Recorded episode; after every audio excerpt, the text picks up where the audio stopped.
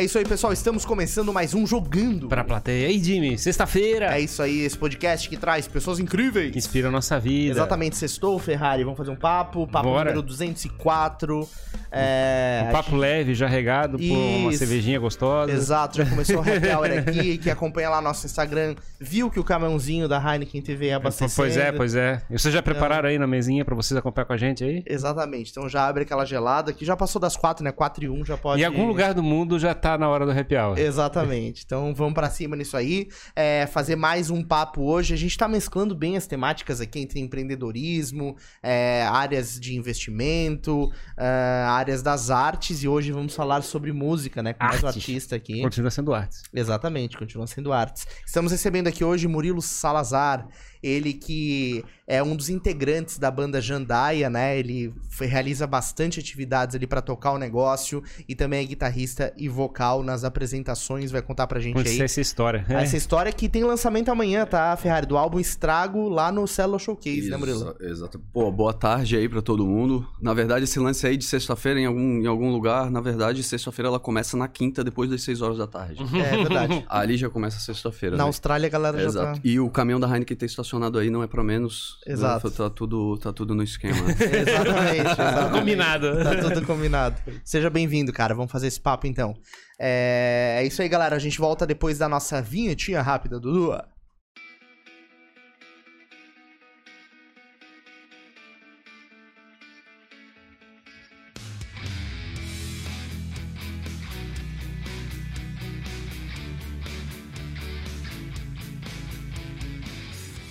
Vamos nessa, então. Obrigado a você que já está acompanhando a gente aqui. Inscreva-se no nosso canal se você ainda não está inscrito. É, deixa sua pergunta aí que a gente vai puxando ao longo do papo. E curte, né? Curte esse episódio aí para o algoritmo do nosso querido YouTube é, espalhar aí, né, Ferrari? Então tem novidade. Pois é, animal. Vai ter, uma- vai ter um show amanhã, cara. Vai ter o nosso primeiro show em dois anos e meio, Putz, pós. totalmente trancados dentro de casa. É. E aí amanhã vai ser o. Tudo grande- trancado num, naquele ambiente legal, todo mundo Exato. dançando junto. Eu tô falando pro pessoal que amanhã é o dia da formatura, na verdade. Formatura? Com direito ao tempo de, de curso, que foram dois anos e meio trancados dentro de casa, a gente mora junto. Sim. Então, né, nós decidimos, na verdade, morar juntos ah, um mês antes de estourar a pandemia. Caramba. Né? Tipo assim, pô, tudo, pô, que legal, vamos morar, não sei o quê, vamos fazer um rolê de andar e tal, vamos botar pra frente. Isso a gente, né? Estávamos ainda tipo, planejando o que, o que, que tinha que fazer e tudo mais. E, e morar junto fazia parte do plano de ter uma base e sair, e sair pra tocar e fazer caixa e, e aí sim fazer o, fazer o álbum e tal, né? Mas aí, pandemia. Sim. E agora a inauguração, então, do álbum, amanhã, é, É isso? isso, amanhã no Célula Showcase, as, ah, a casa abre ali às 10 horas da noite, né? Nós vamos tocar ali amanhã. Vai ser uma noite de festa gigantesca, assim. Pois é, Porque- é dois anos e meio, de certa forma, celebrando. Dois anos e meio planejando, ah, plan- né? lançamos o álbum ano, ano, passa- ano passado, mês passado, o Estrago, lançamos em abril, e agora vai ser o show de lançamento dele, né?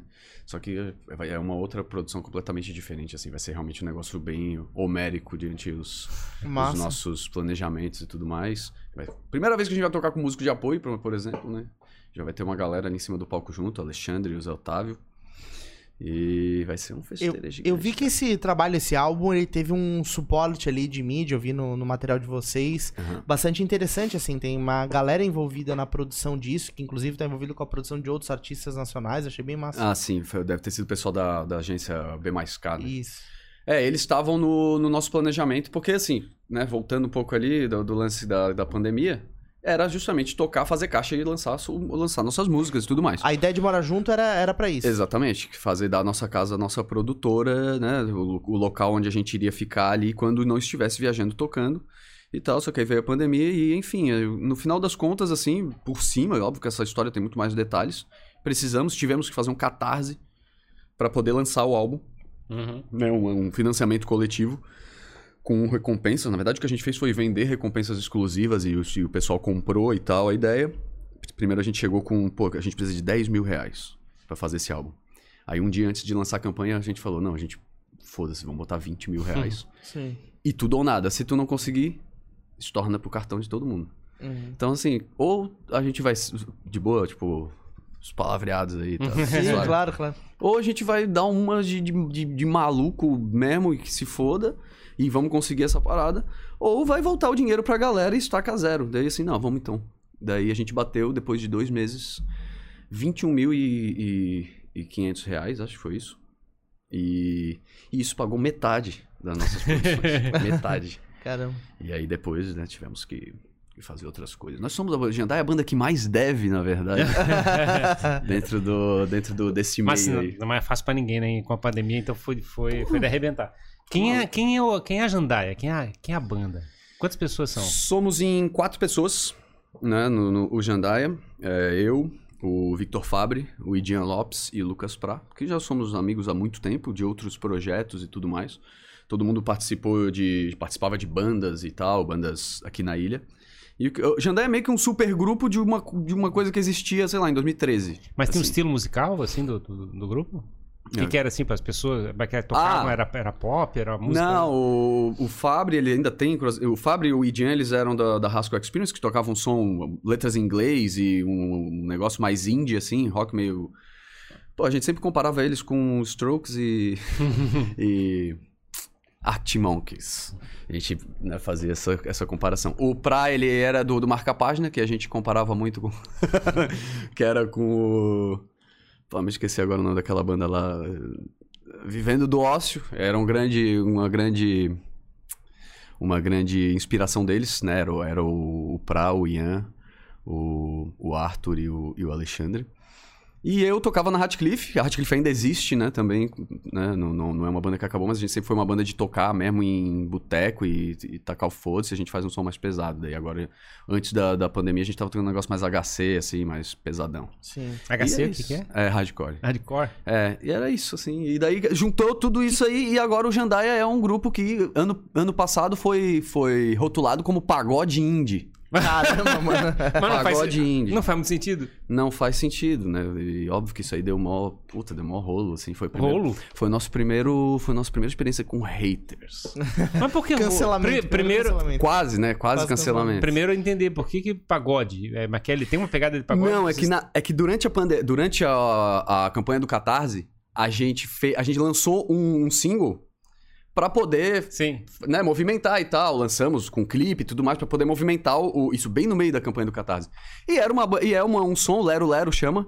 É um som que tem, assim, uma pegada mais pagode e tal. Tipo assim, tem um. Cara, tem um- uns pandeiros lá, assim, saca? E daí, a- se eu não me engano, foi a Tenho Mais Discos que Amigos, em 2020.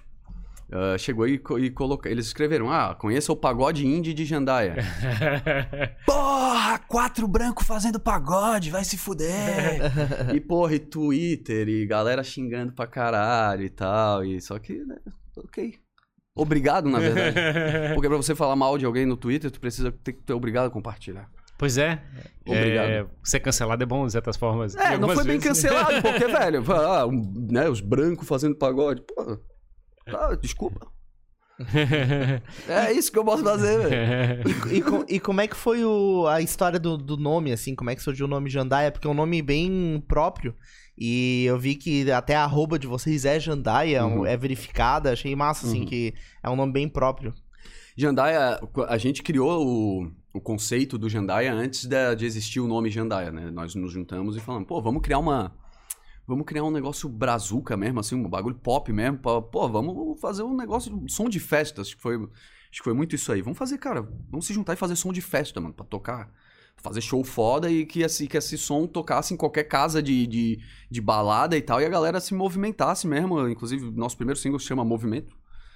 E vamos, vamos fazer aí. Daí a gente sentou lá e a gente jogava pedra. É um joguinho chamado Jogar Pedra. Que a gente inventou. Na época a gente se juntava na casa do Fabrício, na época. Ou na época. 2019. Sim. A gente tava, a gente tava na casa do Fabri, do Victor Fabri, ah, que é integrante do, do Jandaia. E a gente, a, gente, colo- a gente pendurava um grampo de roupa numa árvore que ele tinha na frente da casa dele. E ficava tentando acertar o grampo de roupa com uma brita, assim. E ficava conversando, tá ligado? Aí você Desse- pedia um metro de brita e mudavam de, de É, lado da exato. o metro de É, brita. exatamente, daí vai pro outro lado da árvore. daí, nessas, foi numa dessas jogadas de pedra que a gente chegou assim, pô, vamos... e o nome pra esse bagulho, né, cara? Vamos pensar no nome e tal. Daí a gente chegou e pesquisou Pássaros Brasileiros. Acho que foi isso aí. E aí a gente achou o Jandaia, que nada mais é que um pássaro mesmo. né? O Jandaia, ele é um tipo de um periquito, assim. Periquito papo amarelo. É, um periquitozinho assim, é- é- ele, é mais, ele é mais do norte, acho. Não, não Pois tem- é, mais mas do Pantanal. a maior ali. parte das pessoas não, não conhece o nome de pássaro, só que provavelmente já escutaram esse nome em algum lugar.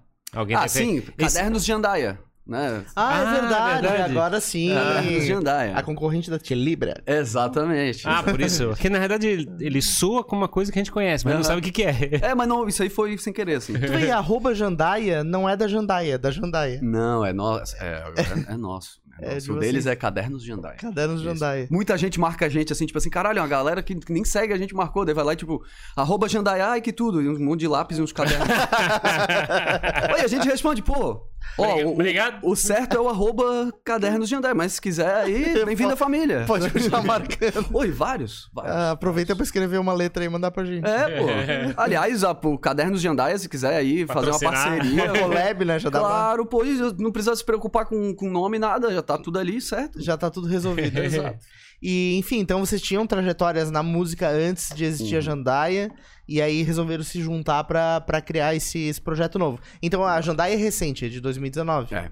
Junho de 2019. Junho de exatamente. 2019. E aí vocês já começaram a. Porque logo depois, em março, teve a pandemia, né? Então vocês tiveram alguma experiência a partir de junho de 2019 ali, tipo, de tocar, ir pras festas e tal? Sim, ah, de junho de 2019 até março de 2020, nós tocamos em São Paulo, tocamos em, em Curitiba, fizemos três shows em Florianópolis, tudo com duas músicas. Caramba, cara. Porque, na verdade, não, os shows a gente já tinha basicamente o set que a gente lançou né, o, o álbum agora. Mas lançado a gente só tinha uma música, na verdade, que era Movimento, que foi nosso primeiro, nosso primeiro grande single, assim. Só que a galera curtiu pra caralho, tipo, porra, que massa, fizemos... A gente se preocupa muito com a questão audiovisual. Os, os videoclipes é tudo, como eu falei pra vocês, assim, nós somos mais ah, produtores do que músicos, Pois é. sabe? A, a ideia de ser, de ser um integrante do Jandaia não é tipo assim, ah, Murilo Salazar toca guitarra no Jandaia e canta. Não, na verdade eu sou produtor tanto quanto os caras e a gente senta pra fazer os negócios e... E o audiovisual é muito importante pra gente. Então a gente. O clipe de movimento, até hoje, pra mim, assim, eu acho que, eu, acho que é o que eu mais curto. E a música já mudou. A música Movimento, que, eh, é- que foi o nosso primeiro single, ele já tem uma roupagem completamente diferente no, no álbum. Porque ele foi um álbum foi produzido depois e tal, né? Tive- Tiveram ideias externas do nosso queridíssimo Julinho Santa Cecília, ah, que foi quem produziu o nosso álbum. E. E aí, e movimento, só que o clipe de movimento é muito bonito. Então, assim, ali já, já, já logo, logo de cara a gente já mostrou, tipo, a seriedade do negócio. A gente Claro. conversou um tempo atrás aí com outros, outras bandas e é, a arte é, é uma coisa complicada, né? Você chegar e tem, produz alguma coisa que quer impactar as pessoas, aí tem que comunicar, tem que fabricar uma comunidade, fabricar uma audiência, aí para depois conseguir descobrir uma maneira de monetarizar esse processo. É, e o lado produtor, de certa forma, caminha para isso, né? De chegar e dizer assim, "Cara, como é que eu ligo isso? Como é que é num, num Uhum. business? É, normalmente a- as bandas acabam se desconectando um pouco disso, ficando só na arte, né? E vocês têm mais a visão de fazer um negócio acontecer, talvez. Ex- exatamente. Tem a visão dos produtores e tem a questão de que hoje, pra tu. E aí eu tô falando assim como se fosse, nossa, que estourado, não sei o que. Cara, nós somos uma banda muito pequena. Sim. Mas a gente tá fazendo nosso trabalho muito a sério e a gente já reco- recolhe. Hoje a gente, nó- nós colhemos muitos frutos do pouco que a gente tem. Sabe? Tipo assim, plantamos uma semente e a gente tá colhendo 110% do que ela pode dar até esse tamaninho. Sim. E, e- e rega até a puta que o pariu. Esse é Claro. o- e esse caminho é, é o grande trabalho. Agora, uma coisa interessante é que quando tu pensa no futuro, né, quando quando tens uma banda, quando tens um projeto musical, e tu pensa que, tipo, pô, eu quero chegar em algum lugar, quero ter. Quero ter alguma coisa de, de público, quero fazer, quero realmente fazer um nome e ser importante no, no, no que eu tô fazendo. Tu vai tocar do 2%. 98% é pura administração, cara. É pura burocracia. Sim. Entendeu? É tu, é tu ir atrás das coisas. É- Desses 98% aí que sobra aí, ah, 97% é mandar e-mail. Meu Deus. Sim. E, é- e é isso, cara. É fazer contatos e. O networking, de certa É, forma. exatamente, tu vê, a gente, a gente vai tocar nosso primeiros show depois de dois anos e meio, amanhã. Sim. Sim. Saca? Não, não tocávamos. A gente não toca, a gente ensaia. Sim. Mas tocar, não. E, e, vocês conseguiram, de alguma maneira, criar esse relacionamento com o público, mesmo durante a pandemia? Assim, vocês produziram alguma coisa e largaram só na internet? Sim, sim. Começaram a movimentar, porque era o que dava pra fazer, né? Exatamente. É, a- até o Catarse foi um negócio. O, aquele tempo do Catarse foi um negócio muito legal, porque a gente fez muita dinâmica pra poder levantar essa grana. Além de, claro, fazer todas as, as, as, as recompensas e tal, extremamente exclusivas ali pra quem tava nos. pra nossas madrinhas e nossos padrinhos, que foram mais ou menos 200 pessoas que foram responsáveis por, por, por, por hoje a gente ter esse álbum lançado, né? Ah, além, é claro, de toda, de, toda a outra, de toda a galera que acompanha a gente até aqui e tudo mais. Ah, dentro dessa campanha do Catarse, a gente fez muita live no Instagram. Tocando, inclusive, e bebendo pra um caralho. tá ligado? Ó, ó, só pra vocês terem noção, a gente abriu, a gente abriu o, isso em 2020. Quem, quem, quem viu, viu, cara. Aquelas lives. Nossa. Por que apagou ou não? Tá lá. Não, não, a gente não, não salvou nada, sabe? Ah, no Instagram? É, foi no Instagram. E a gente fazia pra, pra levantar a grana, porque assim, o que, que a gente fazia? Abria a live ali, fazia, pô, botava, fazia um cenário na sala e tal, com LED e tal. E bebendo pra caralho. E cada, tipo assim, pô, 300, se, se bater 300 pila hoje, durante a live, é, a, cada, a cada, sei lá, é, é, se bater 50 real, a gente, é, cada um bebe um shot de cachaça. Tipo assim, as pessoas, na verdade, pagavam pra gente beber. Sério, sério, não, zoeira. eu quero, Vamos ver até onde eles eu quero causar, eu quero Exa- causar. eu exatamente. provocar esse cara. Pô, vou botar 15 pila. Ó, ó, caiu mais um, mais um apoio aí. Pô, nós quatro. Uhum. Mais 15 pila. Teve muita gente que botou de, de, de 10 em 10 pila só pra ver a gente beber mais. entendeu? E aí tinham, e aí tinham os, os como, é, que- como é que chama? Os...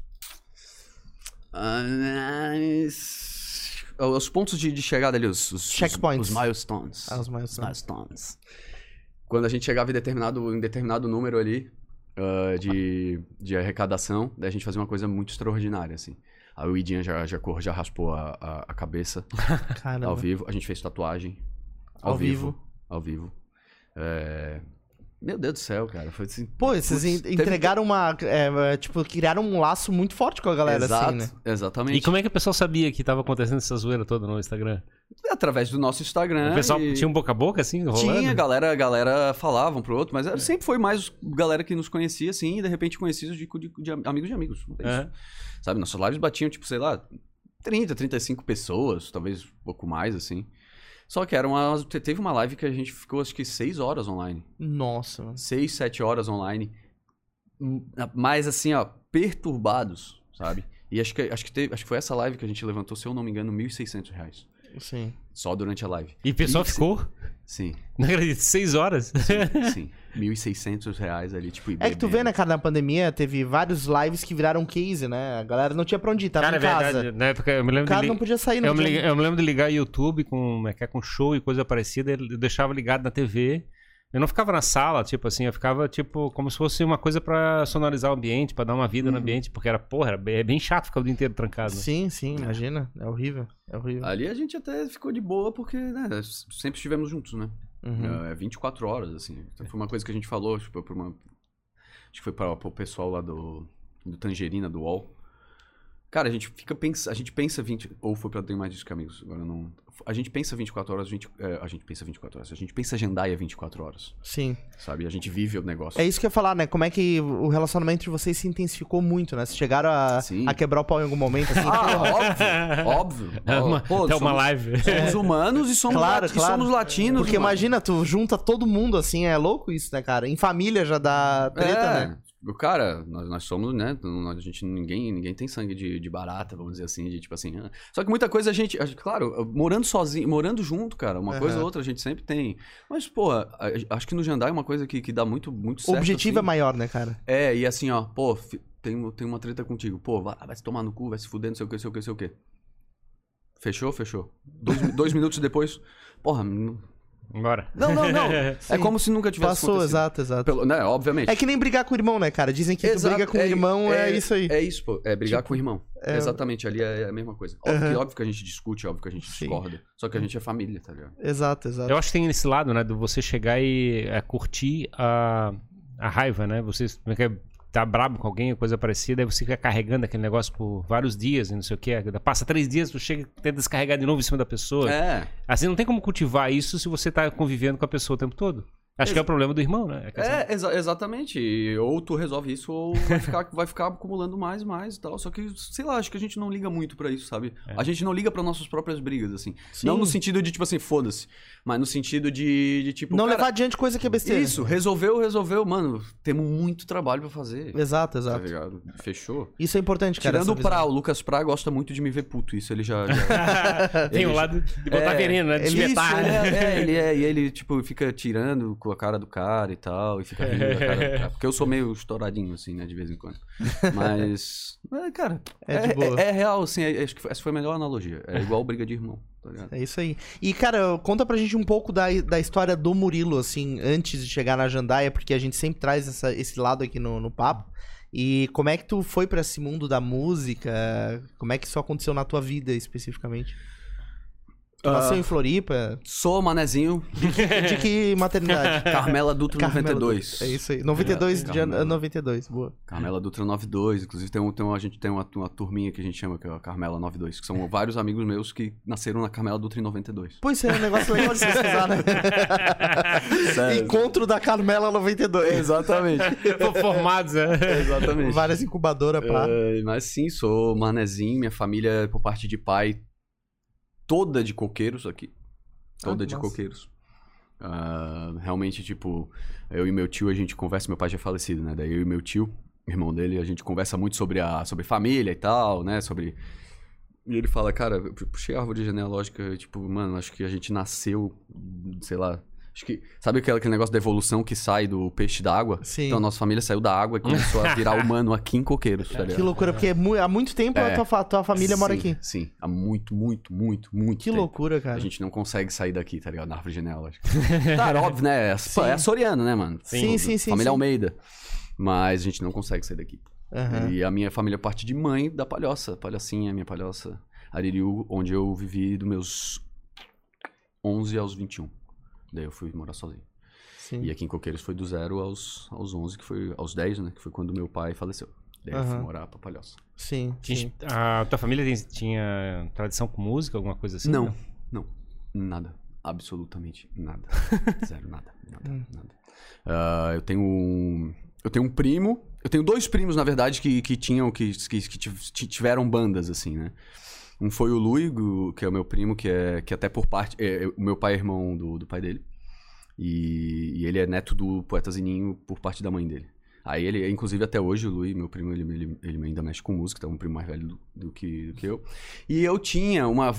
eu tenho uma tia, eu tenho uma tia e um tio, que eles moram em São Bonifácio, tio Vilmar e a tia Vânia. E tem o meu primo, que é o filho mais velho deles, que é o Fê, Fernando. E ele tinha uma banda chamada Plantão 17. Cara, eu tô falando de um papo assim de quando eu tinha uns seis anos. Sim. E aí, quando a gente ia lá pra São Bonifácio, pra festa do Pão de Milho, muito, muito boa festa, inclusive. ah, aí eu via, ele tinha uma Stratocaster, né? Daí eu via assim de longe, assim, deu caralho, mano, que massa. Daí uma vez tava ligado, aí eu cheguei e fiz assim, ah, daí deu brum, deu caralho, que foda. e aí. Só que assim, em questão de música, o meu pai sempre foi um cara que teve um bom gosto poderoso, assim. Meu pai. É, é muito, eu tenho umas histórias muito engraçadas, cara, disso, assim. Ah, meu pai já faz 20 anos que ele faleceu. Mas ele era um cara muito regueiro, mano. Regueiro. Aham, muito, muito. Mas é só, só finesse, assim. Sim. Só uns negócios roots, tá ligado? Não era tipo, ah, eu, ah, eu gosto de Soldier, porra. Porra. Ah, não, porque eu curto um reggae aqui, porra. Vamos ouvir aqui um, um Nat Roots. Porra. Porra, mano, não fode, velho. Pô, meu, pai, meu pai era Alpha Blonde, tá ligado? Era Steel Pussy. Era, porra, que meu Deus, né, o The Wailers e tal. Inclusive tatuei Mount Zion aqui em homenagem ao meu pai, velho. Pô, Não é em homenagem ao, ao, né, ao. Rastafarianismo ou ao Bob Marley e tal, sei lá. Foi uma homenagem ao meu pai. Porque foi nessa, nesses regs dele que eu comecei, tipo, pô, que massa, ouvir música e tal. Que tu se aproximou de música. Sim, meu pai tinha uma Kombi branca, uma Kombi branca com fitinha. E ele tinha uma fita do Mamonas Assassinas também. Que ele não podia ouvir com a minha mãe dentro do carro. Não, por- porque ela não gostava? Ela não gostava, é um besteirol fudido e Sim. tal. Só que eu e meu irmão, eu e meus irmãos, a gente pirava. E o pai botava e foda-se, velho. Tipo, toca Eu- Pântano do Sul. Sabia lá, que esses dias eu tava dirigindo aí, botei é, Mamonas, daí comecei a prestar atenção na letra, assim, né? É um negócio muito louco, né, cara? É, É genial, É velho. um show que É. eles fizeram no AMB lá, daí a interação que eles têm com a, com a galera. Absurdo, pô. Tipo, eles tinham um domínio de palco, assim, de, ah, tem corintiano aí, não sei o que, da galera, ah, pirava, assim. Sim. Cara, é. Mamonas as pessoas falam, né? Tipo assim, porra, uma, uma, uma banda só de besteira e tal, não sei o que. Cara, mó- primeiro, eles tocavam de verdade. Né? Eu acho que é o Bento, né? O. Acho que é o Bento, o, o, guitarra, o japonês. Né? O oriental. Cara, o bicho esmerilhava pra um caralho, mano. Tocava pra caralho. O Dinho, porra. Esses dias eu tava vendo um. Tipo assim, ah, o que, que, o que o Mamonas Assassinas estaria fazendo hoje, né? Se, se não tivesse acontecido o que aconteceu. Provavelmente o Dinho, o, o Dinho do, do Mamonas, ele seria um apresentador de programa. É, tipo, É, um, um cara é bom, apresentador. né? É. Sim, Talvez, talvez ele estaria ali no lugar do, do, do Marcos Mion ali. Do Mion, aham. Saca? Tipo, óbvio, aquele cara com certeza a Globo ia trazer pra dentro, do, pra debaixo da asa. Sim, sim. Já tava, né? né? Faustão pra caralho. É. Já era. Sim, sim. Mas, infelizmente, né? Mas aconteceu. é, é engraçado, né? Porque eles até, a- até a forma das músicas, a letra, coisa já desafiava um pouquinho a, a sociedade naquela época. Aquelas músicas hoje em dia não teriam como ser lançadas, né? Não, tipo, não teria, realmente. é. E é uma, é uma criatividade, cara. Eu- fiquei de cara, assim, como eles conectam as situações uma na outra, assim, de um jeito muito aleatório, né? E hoje em dia a gente não vê mais esse tipo de coisa, assim, né? É, não sei, eu acho que talvez essa história. Acho que já conversou com algumas bandas também que o, o mercado meio que criou uma expectativa sobre os trabalhos. E daí muitos artistas acabam produzindo para ter essa. para atender essa expectativa, essa demanda, né? E tu vê que talvez o que o Mamonas fazia não, não tinha isso, né? Era uma parada. Ó, o nosso som é esse aqui, quem gostar, gostar, quem não gostar, tchau. É, acho que a- mais ou menos assim, na minha, né? O que eu, que eu penso referente a isso. Que o Mamonas, eles eram, né? é, Rick Bonadil, né? Ah, sim. E o Rick sempre foi um cara que Sim. via dinheiro onde ninguém via. Né? Charlie Brown Jr. Uhum. é, enfim. sabia, E- sabia o jogo, né? Exatamente. Mas o Mamonas, eles, eles tinham uma banda antes de ser Mamonas, que era Utopia, acho o nome. Que daí era uma coisa mais séria. Sério? Aham, era uma coisa mais séria, assim. O som deles é mais pesado, mais sério, mas... Ali também, claro, pô, pô, Mamonas também não é uma banda original, aquele tipo de besteira. O Red Hot Chili Peppers já fazia isso no início da década Uhum. de 80. Sim. Sabe aquela coisa tipo... O Tony Kids, porra, pega lá qualquer programa deles lá. Só que eles faziam de um jeito brasileiro. Eles cantavam Sim. sobre... Pô, eles faziam... O bicho imitava a voz do cara do... do... do Raça Negra, velho. Perfeitamente zoando, tá ligado? Nossa, mano, é... E aí, e aí transformou isso, basicamente fez uma música de humor brasileiro, e óbvio. Só que muito bem tocado, muito bem executado, shows excelentes e tal. Zoando um monte de gente. É, e aí- aí- Zoando. É uma loucura, cara. é Loucura E daí, mesmo. óbvio que vai dar boa, né, cara? Sim, sim. Então tu teve essa influência, assim, na infância, tu teve esse contato com a música, né? Da- Sim. tu como falou, né? Da, da- do contato com o teu primo, depois Isso. é, o reggae. É, não, o reggae, ali com meus primos, que eu digo, foi, foi basicamente são as duas únicas pessoas na minha família que são envolvidas com música. Sim, sim. Mas ninguém. Absolutamente ninguém. Mas É, com- e o, meu, o meu- e o, o- e o irmão do, do, do Lui, o Vitor, meu primo, ah, ele, te- ele teve banda e tal, e hoje ele é, ele é professor de música. Mas sim, meu primo mais novo do que eu. Tipo, influências mais velhas, nenhum. E aí, comprou um violão, começou a aprender a tocar violão? Comprei um violão. Eu, não, é, o meu primeiro show foi no SIC, casa cheia, com 9 anos de idade. Caramba. Tá brincando? Sério, tocando flauta doce com a turma do colégio. Sério, casa, mas casa cheia, só de pais e professores. E toquei duas, foram duas noites. Flautinha doce foi meu primeiro instrumento. É, foi nove, dez anos de idade ali. Porque meu pai já tinha falecido, eu fui estudar no Coração de Jesus, onde tinha aula de música. E aí eh, tinha lá, a gente, a gente tocou umas músicas da novela que tava passando na época. Né, ah, música de novela, mas porra, era Tom Jobim, velho. Sim. Eu toquei Tom Jobim no SIC com 9 anos de idade. É isso aí. Saca? Pra uma casa cheia. Um cara tem uma carreira, né? E até me lembro que um desses shows a minha mãe ficou puta, porque, porra, né, as crianças. Pô, era, o show era de noite e tal, daí. Ah, vamos. Vamos pro, pro SIC depois e tal. De todas as crianças arrumadinhas e tal. Eu lembro que a minha mãe colocou, tipo, me, me, me botou minha roupa, né? Tipo, tu vai com essa roupa.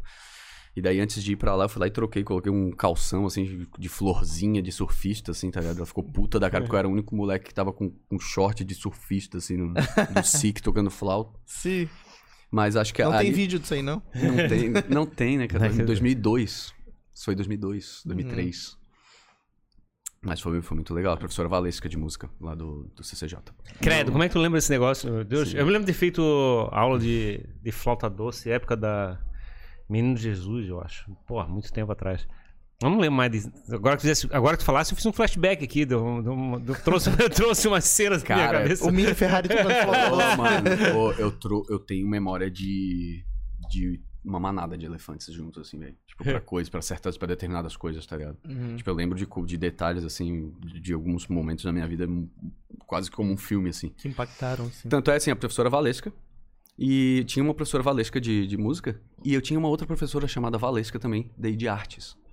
E elas coexistiam. Sim, Tipo, duas professoras Valescas. as Valescas das Artes. Exato! E elas não eram, tipo, óbvio que não, né? Parentes assim e Sim. tal, tá ligado? E é, é também fácil de lembrar quando uma coisa dessa acontece. né? Claro, claro. As Valescas das Artes do CCJ.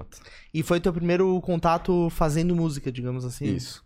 Fazendo, fazendo música assim. E aí depois tu, depois na adolescência, tu comeisou a investir Ah, mais nisso? Eu a- tive, eu tive várias, eu tive várias. Puta, mas um samba não. Então lá, bora, bora. então. Um melagrião, um chá de, cevada. Ah, eu tive, eu tive outras, outras experiências depois. É que eu tive várias fases assim com música, né, cara? Inclusive vou contar uma parte do ensino médio que eu acho que foi a mais importante. Que daí foi o que me trouxe até aqui, vamos dizer assim. Ah, quando eu tava no, no ensino, quando eu tava no ensino médio, ali em 2008, 2009, eu comecei a ouvir muito, muito rock pra caralho, assim. Tipo, muito, muito, muito. Meu, meu grande primo. Meu grande primo Felipe Serino. Ele era. Foi o primeiro dos primos ali da palhoça que tiveram. Que, que colocou. A, a- o que a gente chamava de internet ADSL, né? Sim. Ah, ele tem ADSL. Exato, depois a discada, o ADSL era um puta luxo, É, assim. tipo. O telefone ficava desocupado, né? Desocupado, né? O cara não precisava de discador, essas porra, assim. Ou precisava, mas não. O UOL 30 horas. É. E ele tinha, e daí ele baixava muita música e tal. E aí eu ia com aquele meu MP3 de 128 megabytes, assim, tipo, ô Felipe, bota aí umas músicas aí. Daí ele, tá, o que que tu quer? Ô, cara, tudo, velho. Desce a internet. Tudo aí, tudo, Desce a tudo. internet. Tudo. Aí, pô, Felipe tem um excelente, né? Um, um muito, muito bom gosto, assim. Isso eu tava lá com 14, 15 anos. Aí botou LED, botou Guns, né? Pô, todo mundo começa ali pelo.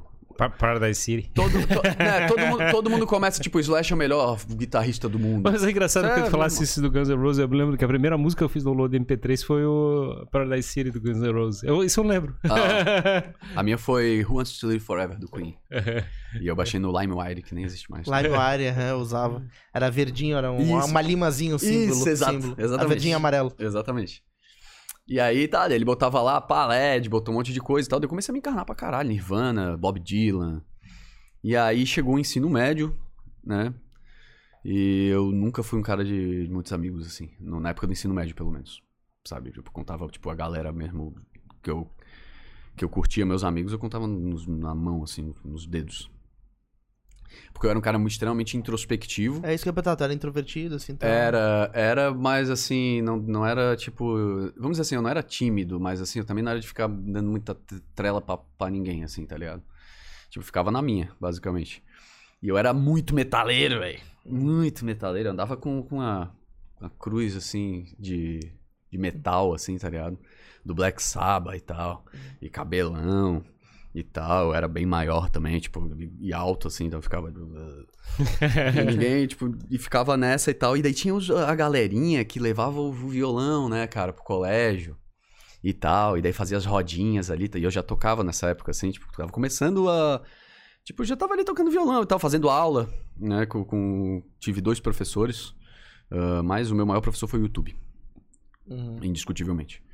Ah, eu, eu tive dois professores, daí a galera levava e ficava lá tocando um Legião Urbana, cheio de menininho em volta, e eu olhava e falava assim, ah, porra, cara, esses caras, eles, eles, tipo assim, eles não são true, tá ligado? Eles fazem isso pra, fa- pra, pra pegar menininha e ficar aí... Mas não é, cara. Vai aprender a tocar violão pra fazer o quê, cara? Não, não, mas eu, eu não pensava, eu não pensava, juro, juro, eu juro que eu não pensava dessa forma, cara. Eu não pensava, eu olhava aquilo e falava assim, ah, porra, vai tomar no cu. Pô, tinha um moleque lá que levava guitarra na mão, velho. Ele levava, ele levava uma guitarra pro colégio. Sem, sem, sem cabo, sem, sem, sem Sem nada. amplificador, sem nada. Ele levava uma sem case. Ele levava na mão, mano. Tipo, tá ligado? E eu falava, o que, que esse maluco tá fazendo, velho? Pior, pior que eu já vi isso. Eu vi Que isso, isso, no cara? colégio.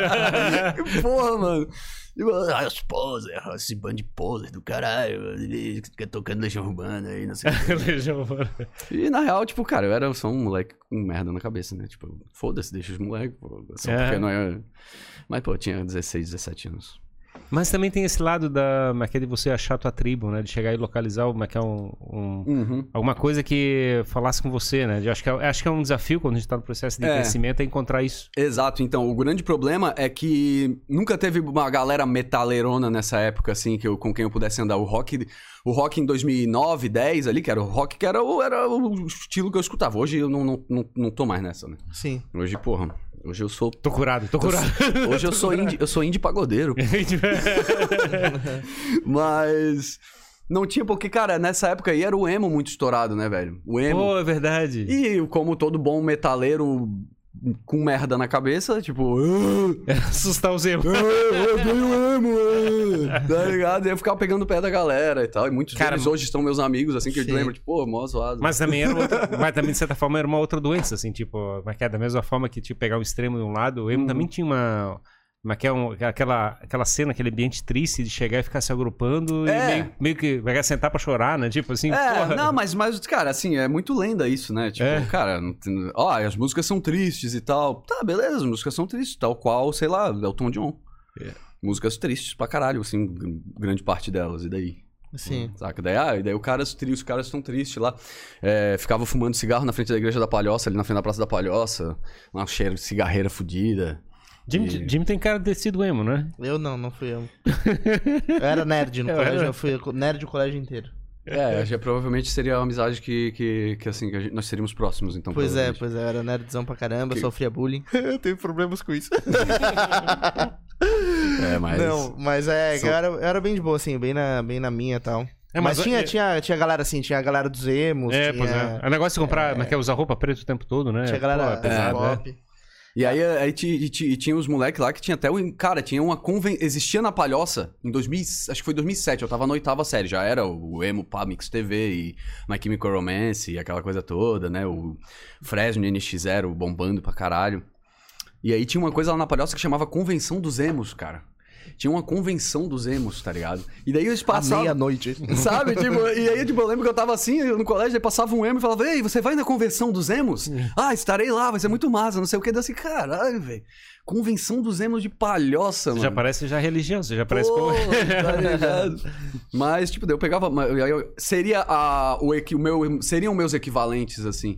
Só que como eu, tipo, era mais do metalzão, assim, falava, velho, eu odeio essa galera aí, vai tomando cu. Ah, tu não se envolvia, porque... Não, eu, eu, fa- não eu, eu, eu, eu zoava. É, zoava, né? zoava. Quem Porque era- poderia ser uma é. galera pra te se aproximar, né? Quem, Exato. quem era violento é, na época da na Inglaterra eram os punks, né? Os punks ele tinha essa pegada de chegar e ficava Uhum. é, literalmente brigando com todo mundo que não, que não, que não era punk, vamos dizer assim. Era bem, bem extremo.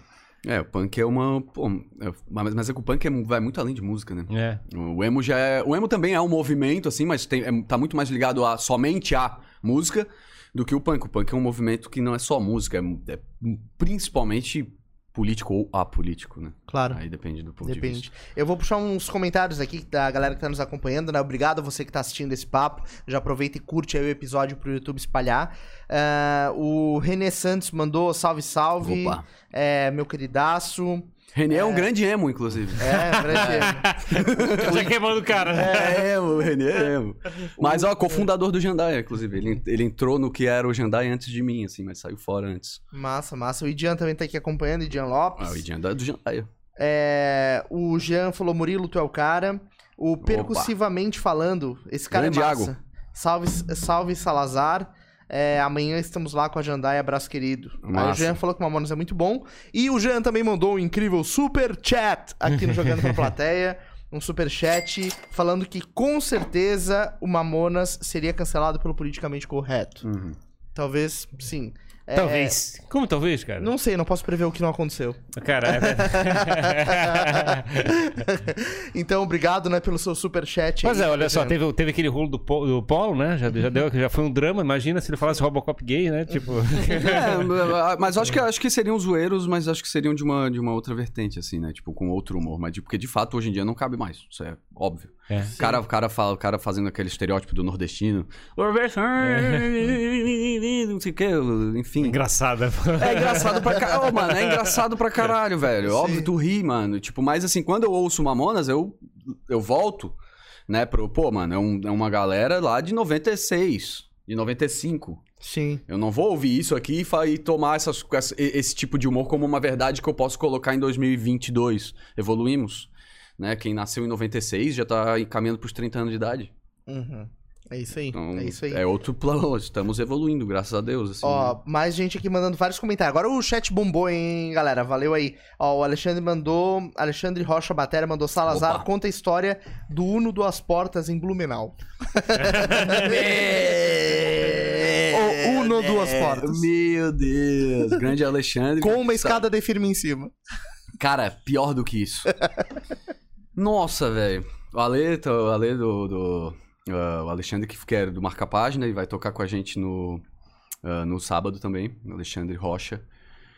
E é, eu com a, era eu, o Alexandre, o Ian, o, o Netinho, que é, é baixista da Hatcliffe, daquela outra banda que eu tinha antes do Jandai, que somos do. de tocar ao vivo e tal. E o Léo Rames no teclado. A gente fazia um tributo a crioulo. Tributo pra uma pessoa que tá viva. A gente chamava de tributo a crioulo, mas era uma banda chamada Linha de Frente que a gente tocava cover de crioulo. Basicamente isso. E a gente tocava. Tocamos em muitos lugares, assim. É, Criciúma, tocamos em Blumenau, aqui em Floripa fizemos alguns shows e tal. Um negócio bem produzido e tal, pra fazer uma grana mesmo, sair, tocar e tal. Bem- era um projeto bem bom, linha de frente. E aí teve uma vez que a gente foi tocar em Blumenau. Acho que foi Blumenau. E, enfim, tinham cinco cabeças com todo, com seus devidos equipamentos, tudo enfiado dentro de um, dentro de um Uno Duas branco. portas. É, essa, essa história ela tem a ida e a história da volta. Tá. Enfim, na ida a gente indo, fumando. Eu lembro que eu tava fumando Camel e batendo cinza num copo de isopor e o copo de isopor tava furando assim, deu caralho. Tinha tudo isso no carro e você ainda tá conseguindo fumar. Sim, e tava todo mundo fumando, tá ligado? Porra, vamos pra É, era o. Uno em chamas. Cara, e aí o Alexandre na ida bateu o carro com outro, assim, tipo, sabe? O cara foi entrar e Sim. disse, pô, que merda, não sei o quê. Daí eu saí puto, assim, e... Tipo, e o cara, ele ficou meio cagado, porque a hora que... a hora que bateu, e era um carro de empresa, ele bateu, ô, me desculpa. Começou a sair um, saiu outro, saiu outro, saiu outro. Tipo, a gente assim, porra, caralho, como é que tem tanta gente aí dentro, mano? E mais um monte de equipamento. Tá, daí, enfim, se resolveu. Fomos pra Blumenau. Tocamos lá, fizemos um show, acho que foi no Dom Pub, muito bom o show, foi do caralho. E aí na volta, que é o melhor. Aliás, assim, tipo, não me, ninguém se orgulha, assim, né, disso. Foi o plot twist a tua expressão. Ninguém se tava orgulha. contando. Quer dizer, não. É, não, ninguém se orgulha Você vai virar um Dudu, pelo amor de Deus. Ó, ninguém, ninguém, ninguém se orgulha A disso. expressão mudou muito. Porque, assim, se eu tivesse contando... Eu teria continuado a expressão se eu tivesse contando de outra, sobre outra pessoa. Mas eu estava lá, então não, não foi uma coisa muito legal não, é pra se fazer, né? Mas a gente, a gente voltou amado pra um caralho, tá ligado? Tipo, E, enfim, É que o Uno tem aquela caralho. função que ele dirige sozinho, né? O Uno tem isso aí. Então, daí. e eu e o Alexandre, quando a gente, assim, eu e o Ale, quando a gente se junta, geralmente, assim, hoje em dia até que não, estamos mais sossegados, estamos batendo, 30, inclusive amanhã é aniversário de 30 anos do Ale, e eu faço em dezembro. E aí. Na, na- aí na volta foi eu e o Alexandre no banco da frente, os três atrás, com os mesmos equipamentos, com a mesma quantidade de cigarro. E eu lembro que tava, tipo assim, cara, tava fumando um cigarro, assim, segurando uma cerveja. O Alexandre fumando cigarro, segurando uma cerveja, com a mão no, no volante aqui, assim. E a gente tava vendo um. A gente tava vendo um vídeo do irmão do Vavá. no Fumando uma cerveja e segurando um cigarro. O irmão do Vavá no programa da Márcia Goldschmidt, eu acho. Assim, porra, olha o irmão do Vavá. Mas o carro tava parado, né? Mas o carro tava parado. Não! Num pau fudido, velho! E enquanto isso, tinha um outro fazendo um risoto no Não, do os, os, não, é só que aí que tá, eu e o Alexandre, a gente se passou aquele dia. E daí tava os três, os, três, os três atrás, assim, ó. Apavorada. E eu falei, caralho, eu vendo o irmão do, do, do Vavá, do cara metade, no, no programa do cara do Márcio Coutinho. Meu Deus do céu. Porra, mano, assim, ó. E, cara, e essa aí é, é uma só, assim. Enfim, o que, o que, eu- a minha mudança de expressão foi: pô, não, não bebam e dirijam, É, né, cara? sim. Pelo amor de Deus. Mas que é... Isso é irresponsabilidade. Mas tão, tão vivo até hoje, né? Então. É que... Ah. Tá, mas Corre- não, não, não risco. teve nenhum fim trágico. Não. Apesar de que a gente só bateu quando a gente tava indo, quando estávamos sóbrios. Não, que bom, né? Na volta a gente. não, não, não bebam e dirijam, porra. Perdi meu pai por causa, né, por causa de acidente. Sim, é foda. Então não, não, é, não é legal. É, hoje em dia essa cultura mudou muito, né? A galera já tá, já tá mais ligada nisso, de usar Uhum. um Uber ou usar outras alternativas. Pô, com certeza, pô. É. E até burrice, assim, né? Tu pegar o teu carro bêbado e ainda mais com gasolina 8 conto. Exato. Porra, não fode, mano. Chama o cara, chama o Uber ali, 99, faz a Eu, cotação eu, ali na eu hora. tô tentando entender como é que vocês conseguiram botar quatro pessoas e um monte de equipamento no Uno. Cinco. Cinco? Dois na frente e três atrás. E mais um monte de equipamento. E foi o Uno branco do Alexandre. Cara, Uno- conseguimos. O Uno foi xingando vocês aqui até lá, né? Porra, mano, nossa. Sim, Imagina. Mas conseguimos, fizemos um show excelente e ninguém morreu. Ó, vamos lá, vamos lá que tem mais chats aqui, ó. O Paulo Ismanioto, esse é um nome conhecido, não sei se é alguma galera zoando, porque tem um Paulo Ismanioto que é bem, bem conhecido. Grande Vamos ver- Paulinho. É, vamos ver aqui se é o mesmo Paulo Ismanioto.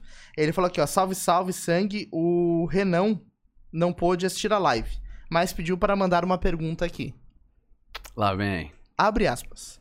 Murilo, se eu me comer, eu vou dobrar de tamanho ou vou sumir? Fecha aspas. Hum. Acho que tu vai virar ao contrário, assim. Acho que tu vai Do virar do avesso. Pô, eu não entendi, eu não entendi. Eu tô tentando imaginar. É aqui. alguma piada interna, só. Eu- Não, não, pior que não. pior que não, cara. Tá, temos outra aqui, então. Mas, vai mas, mas a pergunta é basicamente o que, qual é o resultado de uma divisão por zero? É, tipo, ele vai subir. Se ele. Ele perguntou assim, ó. Se por acaso ele se fagocitar, se ele se comer, ele vai sumir ou vai dobrar de tamanho? Porque assim, se tu, se tu come a si mesmo, tu- essa, essa comilança pode fazer com que tu aumente de tamanho, porque tu ingeriu alguma coisa. Ou se tu comer a si mesmo, tu vai desaparecer. É, ele vai virar do avesso, né? Virar do avesso. É, não tem como. A quantidade de massa é a mesma, não tem diferença. Não pode, pode- olhando do ponto de vista de fora, não faz diferença É, o que faz que virada contigo vez é o mesmo. que pode acontecer, porque a gente não tem ainda o, a quebra do tempo lá, como é que é? O, o, o salto quântico pra pessoa sumir, ela vai continuar existindo, e dobrar de tamanho não vai porque a massa é a mesma. Então, num raciocínio químico físico, você vai virar do avesso. É isso, é isso. Beleza. Eu, acho que era bom, é, de repente, pedir pra ele fazer uma experimentação e gravar no YouTube e a gente assistir depois e fazer uma A gente faz avaliação. um react aqui. Faz um react dessa situação, exato. dessa situação. Vamos lá, o é, Matt Lopes mandou, manda salve pra Dibre House. Opa, Dibri House, grande Dibri House. Dibri House era uma, era uma galera que, inclusive, a gente, esse prédio aqui, eles tra- a gente trabalhou junto aqui nesse prédio. sim, E sim. foi a galera que, que a gente tocava o fogo aqui, tocava o terror. Massa. Galera da Dibri. É, o Matt Lopes tá aqui e o Lucas Pereira também. Ô, Labrador. E o Lucas Pereira é, mandou alguns superchats aqui. Valeu, Lucas. Pode continuar mandando que a gente gosta. Ele mandou três aqui. business, business. Ele falou assim, ó. Conta a história da polícia ambiental. Da Polícia Ambiental. Dá, faz contexto aí, Dê cara. mais detalhes. É, dê dá mais contexto pra detalhes. gente aí. Pô, me, me lembra aí, Pereira, por favor. Da Polícia Ambiental. A história da polícia ambiental. Caralho. Conta aí no chat que a gente já, que a gente já traz. Já traz a. Já traz essa história. Tu não lembra qual que é a da polícia ambiental? Da Polícia Ambiental. São Eu- muitas histórias. É, cara, eu acho que tinha alguma. Acho que foi na Joaquina. Alguma coisa na Joaquina, cara. Que tinha alguém pelado fazendo alguma. acho que era alguma coisa assim, mano. Era alguma coisa assim. Foi- acho que foi alguma coisa assim, desse. Manda mais detalhes aí que a gente fala sobre, a- sobre essa história. Enfim, então tu teve, cara, muitas, muitas doideiras, né? Pois é, mas é, conta, Infinitas. voltar Incon- pra, Incontáveis noias, como diz o Pra. Incontáveis noias. conta a parte da. Como é que é da. Começasse a comprasse um violão, começasse a Ah, aprender a, a- como é que é, a, tocar. Se a escola que aprendesse bastante né, através do YouTube, não foi nem Isso, com o é. professor. Não, Aí tive. caminhasse pra produtor. Como é, como é que foi essa história da É. dedicar nessa, nessa Eu tive, carreira? eu tive aula, tive aula de violão com primeiramente com o professor. Ah, não vou falar nomes. Mas porque sei lá. Também nunca mais vi eles também. Ah, foda-se. Professor Angel. professor Angel. é, que foi meu primeiro professor. Eu lembro que eu tava na, no. Eu tava com. Eu tinha 14 anos. É, eu tava na, no ponto de ônibus, daí tinha uma coisa escrita assim, ó, Guitar School. Tipo, Uhum. pregado assim, no, pregado, colado no, no, no, no ponto de ônibus. Daí eu falei, porra, caralho, Guitar School. That's Es- it. Escola de rock. Vou lá. Fui lá e me, me inscrevi e tal, e pá, pagava uma grana e o professor... Esse, até- esse- ele até que lançava umas, umas, umas aulas legais e tal, só que assim, ele era professor de física também. Hum. E às vezes, cara, sei lá, ele entrava nos papos de física, mano. Tá ligado? não, porque não sei o quê, porque olha só, porque olha como é que era feito aqui, como é que funciona Olha só a frequência da corda. Tem, tem, não, tem- nada a ver com guitarra. Ele começava a falar coisa de física. Eu tinha acabado de sair do colégio, queria tocar, eu queria aprender a tocar guitarra, eu quero continuar com as minhas aulas de física, tá ligado? Quer tocar Guns N' Roses? Quer... É, porra, pelo Bota Guns aí. mano. Qualquer coisa, física, não sei o quê. Mas tá, come- daí beleza, então eu tava aprendendo ali e tal. Aí ele foi lá e se mudou. Mudou Se mudou pro... Pra, pra, ele teve que entregar a sala. Pra, ele teve que entregar a sala pra... pra porque não conseguiu mais pagar o aluguel da sala ali, que era perto do colégio. Foi pra casa dele, pra dar aula na casa dele. Por um acaso, a casa dele era perto da minha mãe. Então, beleza. Era perto da, casa da minha mãe, onde eu morava, né, na época. E daí eu fui lá, beleza. ah, fazia aula lá com ele e tal. De repente ele teve que se mudar de novo.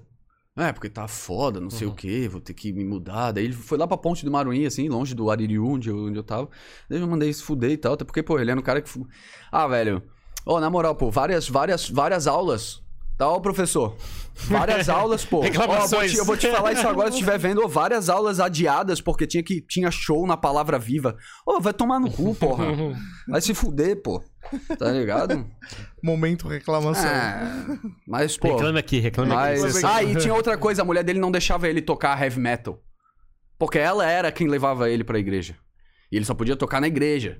Tá ligado? Daí ele me mostrava a carteirinha da OMB, que nem existe mais essa porra, né? Ordem Mu- Mu- Musical dos Músicos do Brasil. Quer dizer, existe a ordem, mas não tem mais aquela questão que tu tinha que ter a carteirinha e tal, tá mais, acho que tá mais brando, né? Até porque o nosso governo tá um pouco se fudendo pra isso. Então, pra músicos. então, aí ele me mostrava assim, escondido. Olha, cara, ele era careca, assim, né? Olha, cara, eu já fui cabeludo. Caralho! Mas, mas vamos voltar aqui pra aula e tal. E depois eu tive o professor, um professor chamado Ed Carlos, lá do Alto Aririu. Professor muito bom, bitomaníaco fanático, o maior bitomaníaco que eu já conheci na minha vida. Só que tem, tinha um pequeno problema. Metade das aulas era massa. Ali a gente tocava e tal. Ele me- a, a- a outra metade da aula, ele, me, ele ficava me contando uma história de que ele fumou maconha com Roberto Carlos, o cantor. tá ligado? É uma boa história. Cara, é uma boa história, mas porra. Uma vez, né? Uma vez, duas vezes não. Não, não, é, é- é meio difícil de acreditar, né, velho? É. E, porra, sei. toda a aula, pô. Não, É. porque quando eu fumei maconha com o Roberto Carlos. Ah, velho. Daí saí fora também. E daí eu entrei no YouTube, onde eu aprendi 90% do que eu sei. E tu já encontrou muito conteúdo, assim, quando foi pro YouTube? Tem já, tudo, já, cara. mas já tinha naquela época? Já. Já tinha bastante coisa. Já tinha Cifra Clube. Pô, Cifra É, Clube. esse é um dos lados que a gente, que a gente fica discutindo sobre, sobre o processo da educação, né, cara? Eu fico pensando, se tu tem energia hoje, mas quer paixão por alguma coisa, você não precisa de mais nada do que do que YouTube, né?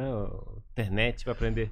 É, exato. Porque ali tu vai na internet, tu vai te conectar com outros apaixonados e pessoas que estudaram mais do que tu e estão dispostas a, a deschavar esse conhecimento. E tu aprende o que tu quiser na internet, cara. Tu pode, sei lá, real assim, tu pode se formar em Aprender a engenharia. fazer um foguete. Tu pode se formar em engenharia, em engenharia mecânica pela internet. Se tu realmente quiser aquilo, não vai Sim. ter o não vai ter o, né, o A gente tem o professor de bateria que a gente recebeu aqui, né? Como é que é o nome Sim, dele? sim, o, o, o Marlon, Marlon. Marlon Marques, né? Marlon Marlon, Marques. Marques, é. Pô, o trabalho dele é bem massa, cara. Ele é professor de bateria já há muito tempo, é bastante conhecido, assim, produz um monte de conteúdo. E realmente, né, existe esse espaço, né, pra galera aprender e às vezes o cara consegue. Um é, e agora tá, melhor, né? agora tá ensinando o Brasil todo, né? Teoricamente, tá, como é que através da internet consegue atingir todo mundo. e eu Claro, acho que, eu acho ele que é essa é a pegada, né? Do chegar e poder atingir as pessoas. Sim, e, e ali, e se tu se encarna em alguma coisa, na internet tu vais achar o que tu precisa pra atingir o que tu quer. E, foi, e, tipo, isso já em 2008, lá, 2009, já era a realidade. Entendeu? Em música, por- exemplo, né, o Cifra Clube é um, é um, é um site muito, muito, muito antigo. Sim, sim. Entendeu? Eu até descobri, o dono desse site é o Peter Jordan, né? É. Eu não sabia, tipo, esse Sim. cara agora apareceu mais na internet, assim, daí ele Sim. conta como é que foi a história do começo do Cifra Clube. Foi uma jogada absurda, né? Ele tem assinantes nesse site até hoje, e depois ele fez uma versão dele para pros gringos, assim, lá nos Estados Unidos. Ele vende assinatura em dólar. É, ele é visionário. Zé. Cara, Pois é, é muito bem- louco, muito cara. Ele, tu conhece esse cara? Não, eu- Peter tu tá, Jordan? tá, Cifras Clube é um site onde é que tinha cifras pra tocar, da- tocar Isso, violão. isso, isso. É, eu me e lembro que vídeos tinha, também. Eles também são uma produtora onde tem vários professores. eu me lembro que pessoal vídeo aula. Eu me lembro que em banca de revista tinha aquelas revistinhas de, como é que é, de, de Aham. cifra, e o como é que o pessoal comprava roda aquilo, né? Tipo, é, era... aí eu não, já fui direto pro vídeo. É, mas. De certa cara, forma, ele foi como é que é, inovador de trazer essa experiência pra dentro da internet. Cara, depois olha a história dele. Tem outros negócios também. Sabe um cara que, tipo, criou um caminho, assim, pra, pra fazer um trabalho legal e de alto impacto? É muito massa a história dele. É bem, bem louco. Ó, o Lucas Pereira falou aqui, ó. é, o dia é que o Matt quis bater em um time de futebol inteiro. Meu Deus, ô Ele Pereira. não estava neste dia. Quis Mo- bater. É, não sei se tem a ver com a história da polícia ambiental, mas é essa Cara, que ô, ô, ô, Pereira, agora tu me... Eu sei que tem essa história, mas eu não, realmente, agora eu não tô... Não, o Pereira vai contar aqui pra gente no chat. conta, conta aí, cara. Mas, pô, meu Deus, mas também... Escolheu... Onde é, que- onde é que ele tá desenterrando Ele isso, escolheu, né? não, ele escolheu mal a história, porque a história que a gente tem, eu, ele, o Matt, o Chiteiro... Tu tem alguma galera- história boa com ele? É, mas assim, coisas que não dá, assim, a maioria das Não coisas tá, não dá. pra não. esse horário não Que dá. tu não se orgulha. Não, não, me orgulho muito, mas não dá pra falar. Isso aqui. Muitos bons momentos na Gibre House. Como é que dá essa, essa paixão e essa energia pra aprender alguma coisa como, como é que é, é, música, ser, ser músico?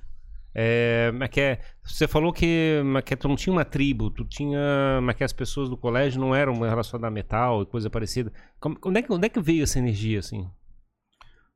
De, de, de querer. De querer aprender, de chegar e virar É, esse- da, da própria música, velho.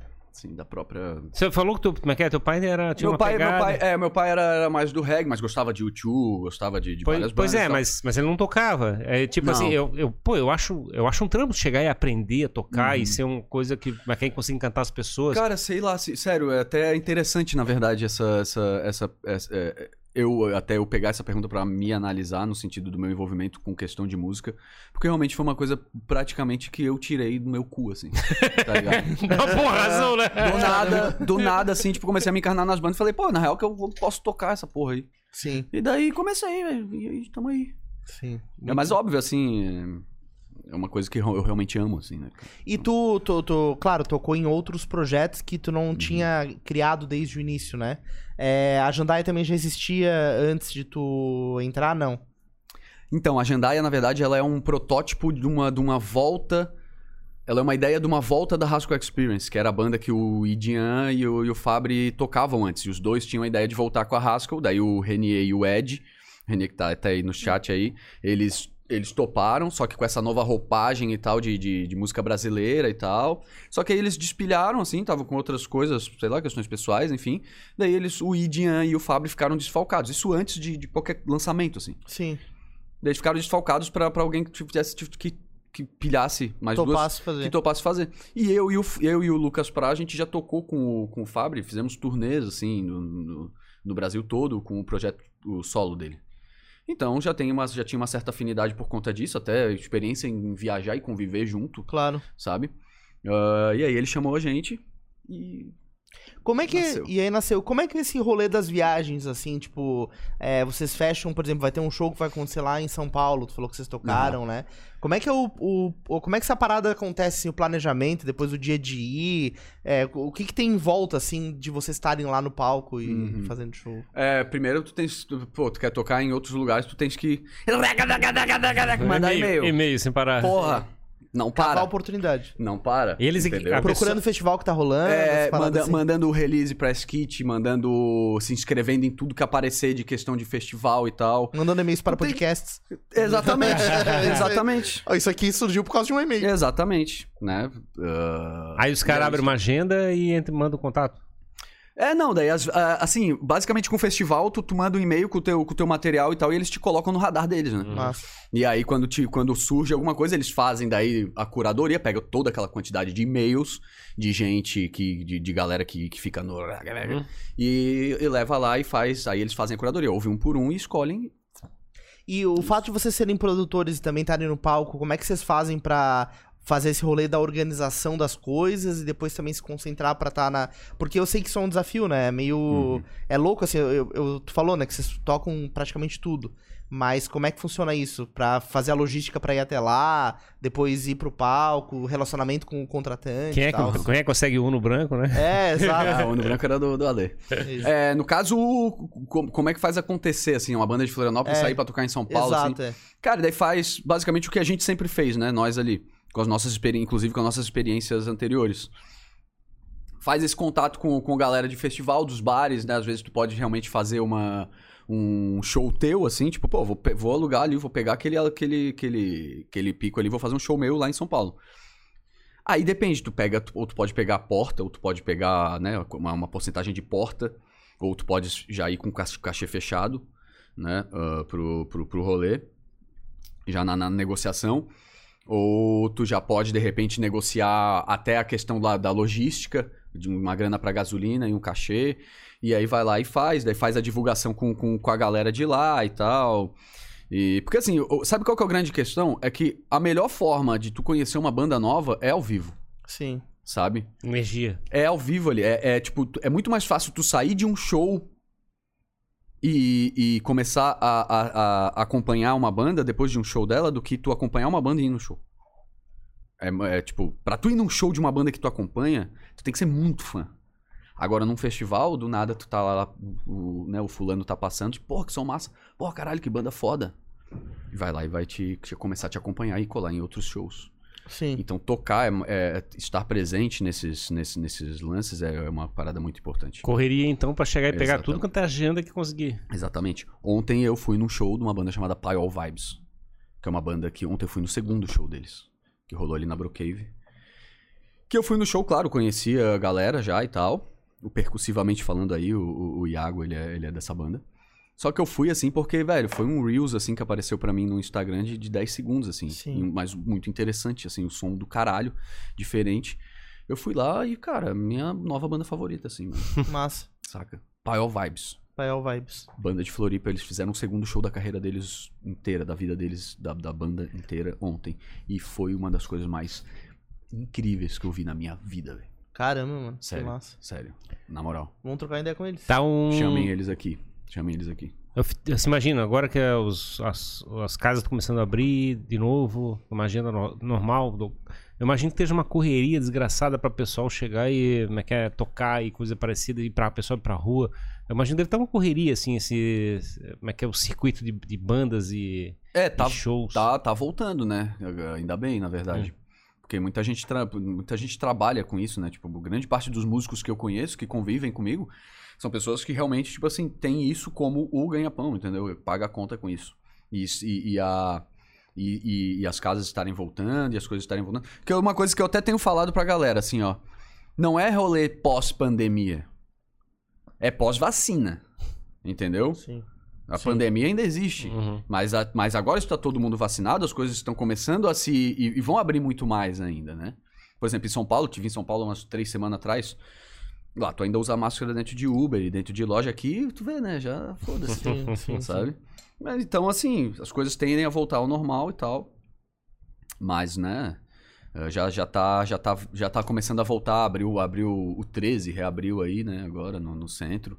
E já, já abriram com um palcaço lá. Já teve, já teve show de banda lá. Um bar que tinha na. Só que fecharam, fecharam bem antes da pandemia, na verdade, né? Não, não foi por causa disso. Sim. Mas as coisas estão começando a voltar. É massa, né, cara, pra eh, voltar a movimentar, assim, e, e como tem, principalmente aqui na região, a gente tá surpreso, assim, a quantidade de bandas e galera do mundo da música que tá aqui tentando criar o seu trabalho, né, fazer as coisas rolarem, Nossa. assim. É muito louco isso. Cara, A gente Floripa, não imagina, cara, as pessoas não imaginam que tem Não, tanto talento aqui. Florianópolis, Santa Catarina, assim, no geral, mas mais Floripa, assim, que é o que eu, que eu mais conheço, tem uma quantidade de gente foda. Um cara absurdo, pô, Sim. sabe? Eu acho que Florianópolis tem mais. Tem, tem gente mais foda do que, sei lá. Ah, não vou me queimar com ninguém, não. Mas enfim, Floripa tem, tem muito. Tem muito, mui- muita coisa boa. Massa. Saca? Só que é aquela coisa, cara, tipo, ah, ah, porque não, né? Também não, também não é, também, ó, também não vou, não vou ficar falando aqui tipo assim, ah, porque não dão espaço. Ninguém tem que dar espaço pra ninguém, tá ligado? Tu Tem que cavar o Tem que ir espaço. atrás, porra. É isso aí. Tem que mandar os Entendeu? e-mails e ir pra cima. Agora, em questão de talento, Sim, nossa, pelo amor de Deus, cara. é isso aí. Tem muita banda foda aqui, pô. E, E, e o metal, cara, como é que é? Não- a pegada já de metal não é tão forte contigo? Ah, hoje em dia mais não, mas eu acompanho, né? Metal tem. Eu, agora, tipo assim, bandas. Banda, bandas daqui tem muito rolê HC, né, cara, aqui, na, aqui em Floripa. Banda de metal que eu conheço tem, tipo, metalzão, assim. De som, tipo, que, que produzem mesmo o seu próprio som. Né? A sua, a sua, seu, eles que fazem o seu produto. Tem público? Tem pessoal indo bastante Tem, na tem. cidade? O assim, metal, consome? o metal é. é- é- o, o heavy metal é um, é um público pequeno, mas muito fiel, né? Uhum. Muito fiel. Aqui tem a Red Razor, né, cara? Uma banda que até eu tive olhando o Instagram deles aí ultimamente, nu- nunca mais. Não, não vi mais nada. Não postaram mais nada. Ah, mas aqui tem muito HC, né, cara? Aqui em Floripa, em Santa Catarina, assim, né? Da própria Busy Base, que, porra, tá tocando pra caralho aí direto. Saca? Nossa. Ah, tem a Aba- Abudang e, e, várias, e várias outras bandas aí no, no- no rolê aí. Floripa tem uma cena, cara. Tipo, ah, cara, eu nem gosto dessa, dessa, dessa palavra, na real. Tem uma cena. Não, cara, tem gente que faz por onde, tá ligado? Legal. E, cara, Isso. qual, que é a. Caminhando aqui pro, pro, pra finalizar o nosso papo, se a galera quiser mandar mais alguma pergunta, alguma história aí, mande, aproveite. E qual que é a expectativa pra amanhã, assim, pro lançamento do álbum? É, tu falou que depois de dois anos e meio, né, vai ser um evento presencial. O que, que vocês estão. Estamos, estamos há dois anos e meio sem, sem pisar num palco, né? E, portanto, estamos há dois anos e meio planejando essa, essa volta. Então, amanhã, como eu falei pra vocês lá, né, tipo, falei aqui antes, amanhã é o dia da formatura, cara. E foram todo, foi todos esses anos perdidos aí de, de, de só na, na, na, né, no, na construção do que, do, do, do que vai ser o, o dia de amanhã. E vai ser um grande espetáculo, cara. Porque E vai ser único, pelo jeito. Vai ser, vai ser. Não, pretendemos manter a, a a intensidade. Vamos manter a intensidade. Mas amanhã vai ser brutal, assim. A gente tá preparando realmente uma noite absurda, com músico de apoio e a festa antes, durante e depois. Realmente um negócio assim homérico. Saca? Tipo, em questão de apresentação. Até porque todas as nossas. A gente produziu o álbum, lançamos o álbum mês passado e agora a gente tá produzindo o show pra, pra, assim, em paralelo, praticamente. A gente vai entregar um espetáculo realmente que, que usa o álbum como uma, vamos dizer, o nosso álbum nada mais é que uma desculpa pra fazer festa, tá? Showzão federal amanhã, então. isso, exatamente, exatamente. É É, isso aí. que, que acontecerá amanhã no Célula. Os ingressos estão no Simpla. Galera ainda tem, tem. A galera ainda pode garantir ingresso Pode. lá. Tá lá no, no Simpla, na, na bio do arroba Jandaia. Simplesmente arroba Jandaia no Instagram. Ah, tá lá na, na nossa bio. Ah, já estamos ah, com uma galera já, pra, pro- já com, com- confirmada pro evento. Vai ser um, um, um evento com uma galera ah, muito grande aí. E, e temos ingressos disponíveis. E, vamos colhem todos. lá, é isso Colhem aí. lá, E porque- eu imagino também que outras bandas devam também ir e tal. é, é, existe essa conexão, né? A galera se, aproveita esse momento também pra se ver, pra se reunir. Fazer Né? um networking. É. Com certeza. Com certeza vai ter muita, muita eh, bandas amigas. Ainda mais porque é o Célula, né? Sim, sim, exato. Ainda mais porque é o Célula Showcase, que é basicamente o lugar onde, tipo, é- essa galera se encontra. Sabe? Massa. Então vai estar todo mundo lá, todo mundo que curte. Gente que, assim, a gente que curte ah, se encontrar e nesses ambientes de música. Ambientes de música, ambiente de, ambiente de música, ambiente de droga. É. A galera que, que curte isso se encontra muito, vai muito no Cela, porque é hoje, uma, hoje é a casa que mais assim, tem um suporte estrutural pra esse tipo de coisa, né? Top, top. Muito Então, massa.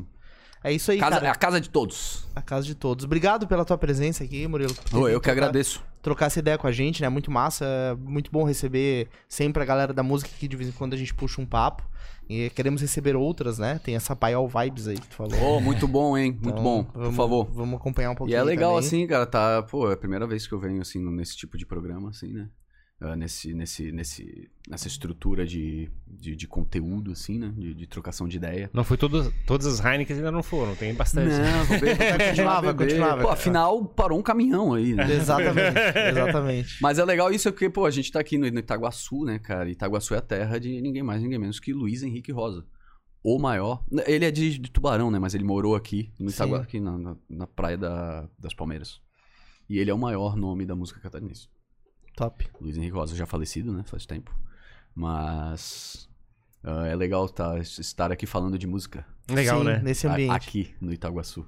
Top. Muito massa, muito massa. E a gente mesmo. adora falar sobre arte e sobre música aqui, né? É legal, legal pra caramba. E quais são os. é, tu falou arroba, mas repete aí pra galera os, os links de vocês, onde é que o pessoal consome Spotify, onde vocês estão aí? Nós somos o arroba Jandaia em absolutamente todas as redes sociais. O resto é caderno Jandaia. A gente- Acabou, a gente, é, a gente é o Jandaia, não tem, entendeu? E, e os ingressos estão no Simples, estão no, no- na bio do nosso Instagram, ali, arroba Jandaia. Ah, se inscrevam no canal do YouTube também, que tem, a gente te- tem lá, acabamos de lançar o videoclipe do, de Plano Certo, que é um single de- do álbum. Ah, já tá aí batendo aí quase, já tá indo caminhando para os 50k de views. Nossa. E, né, tem, é um clipe muito quente, é um clipe muito quente, cheio de putaria. entendeu? Inclu- que inclusive o nosso, né, os, os nossos amigos do, do YouTube nos dificultaram a questão da, da- Restringir o alcance. Sabe uma coisa? O YouTube ele dificultou pra caralho a nossa a- ali o alcance por, por ter beijos na boca dentro do nosso vídeo. Tá ligado? Só que o que o YouTube não conta é que maior do que ele é o mercado de quem gosta desse tipo de conteúdo. Entendeu? Quem gosta de ver pessoas se beijando. Então vou dizer uma coisa. Assistam esse clipe. Porque nem as regras do YouTube conseguiram Impedir. impedir. A vibe. É, isso aí. Plano Certo, ali no nosso canal do Jandaia. Plano Certo é o nosso single e o clipe tá muito quente. Top, top. É isso aí. Então é isso aí, galera. Obrigado aí pra quem acompanhou esse papo, né? Essa troca de aqui sobre o universo da música, com várias histórias, com Uno de firma e tudo mais. É, obrigado de novo aí, Murilo, pela tua presença. cara. Valeu e mantenhamos o mercado do beijo da boca Exatamente. vivo. É isso aí. Então, Vamos, vamos lá descobrir por que, que o YouTube tá fazendo rolo. É, pessoal, vai exato. lá assistir. Exato. Então, obrigado você também que acompanhou esse papo aqui com a gente hoje, né? Já aproveita e se inscreve aqui no nosso canal. São mais de 200 conversas com pessoas incríveis em suas áreas. Tem realmente muito conhecimento nesses episódios, não só da área da música, mas do empreendedorismo, de outras artes. Galera que tá é, criando coisas diferentes aí nos seus setores. Acompanhem, assistam. Porque o pessoal é muito fera, tem muita história pra contar. Beleza? Acompanha a gente também no Instagram, arroba jogando pra plateia. Lá a gente posta uns reels muito massa ali, com os melhores trechos das nossos papos aqui. Mas não tem E- beijos, né? Será que tem que botar Reels com beijos? Não sei, o pessoal vai ter que ir lá pra descobrir. é isso aí, pessoal. Muito obrigado e até o próximo episódio do Jogando. Até mais, gente. Valeu, Valeu, obrigado. Tchau, tchau.